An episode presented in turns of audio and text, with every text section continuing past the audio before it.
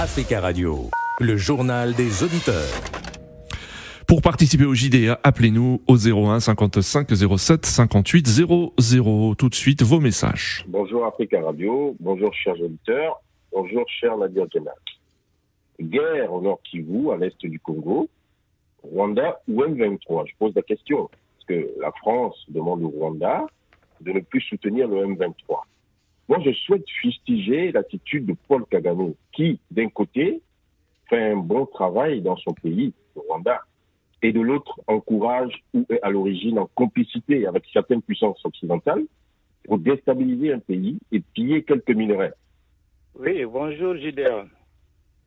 la CDAO se rencontre ce samedi 24 février au Nigeria. Ben, maintenant, la CDAO a une position de faiblesse. Elle cherche des réconciliations avec les pays de l'AES. L'AES, elle est, est partie pour toujours. L'AES ne veut plus composer avec les États hypocrites. L'AES est là pour défendre les intérêts de son pays. Ce n'est pas comme les membres de CDAO qui défendent les intérêts des autres pays ou des autres continents. Merci pour ces messages. Vous pouvez vous aussi laisser un message sur le répondeur d'Africa Radio au 01 55 07 58 05. Au Sénégal, le président Macky Sall donnera ce soir une interview à plusieurs médias sénégalais, une prise de parole très attendue dans un contexte de crise liée à la présidentielle reportée. En ligne euh, avec nous depuis Dakar, Aruna, bonjour. Oui, bonjour euh, Monsieur Nadir, bonjour à tous les éditeurs de JDA. Bonjour Aruna, merci de votre fidélité. Je suppose que ce soir, vous allez être devant votre poste de télévision pour écouter le président euh, Macky Sall. Alors, qu'attendez-vous de cette prise de parole?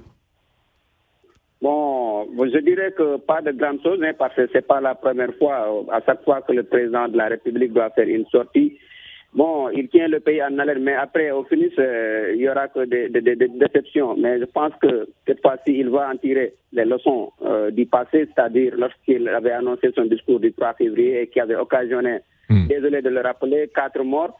Et je pense qu'aujourd'hui, il va prendre cela en conséquence et, il a écouté entre-temps le message des hmm. Sénégalais et le message de la société civile et de l'opposition pour qu'il puisse s'exprimer et hmm. adresser un message clair aux Sénégalais en disant que voilà, il va respecter la décision du Conseil constitutionnel en, quittant le pouvoir euh, à partir du 2 avril et, organiser des élections libres, et transparentes et inclusives. Maintenant, il, va forcément parler du dialogue, mais c'est le véritable problème avec euh, une certaine partie de l'opposition qui refuse de répondre à, ce dialogue comme le candidat Alifa Ababakar Sall. Hmm. Et je pense que, bon, sais pas comment ça va se passer. En tout cas, on l'attend, on l'attend, mais on ne va pas attendre grand chose euh, de lui comme, comme, quoi là. D'accord, Aruna.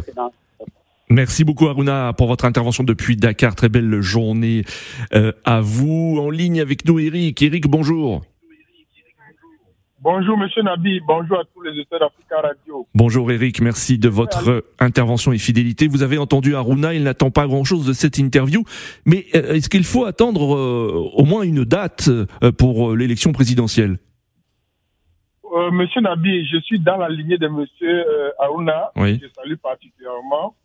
Et je dois dire que si Monsieur Macky n'a pas le calendrier devant lui, j'ai un calendrier devant moi. Les dates du 17 mars et du 31 mars semblent Opportune pour organiser les élections et partir déjà avec le sang sur les mains parce qu'il a beaucoup, il a déjà fait beaucoup de morts.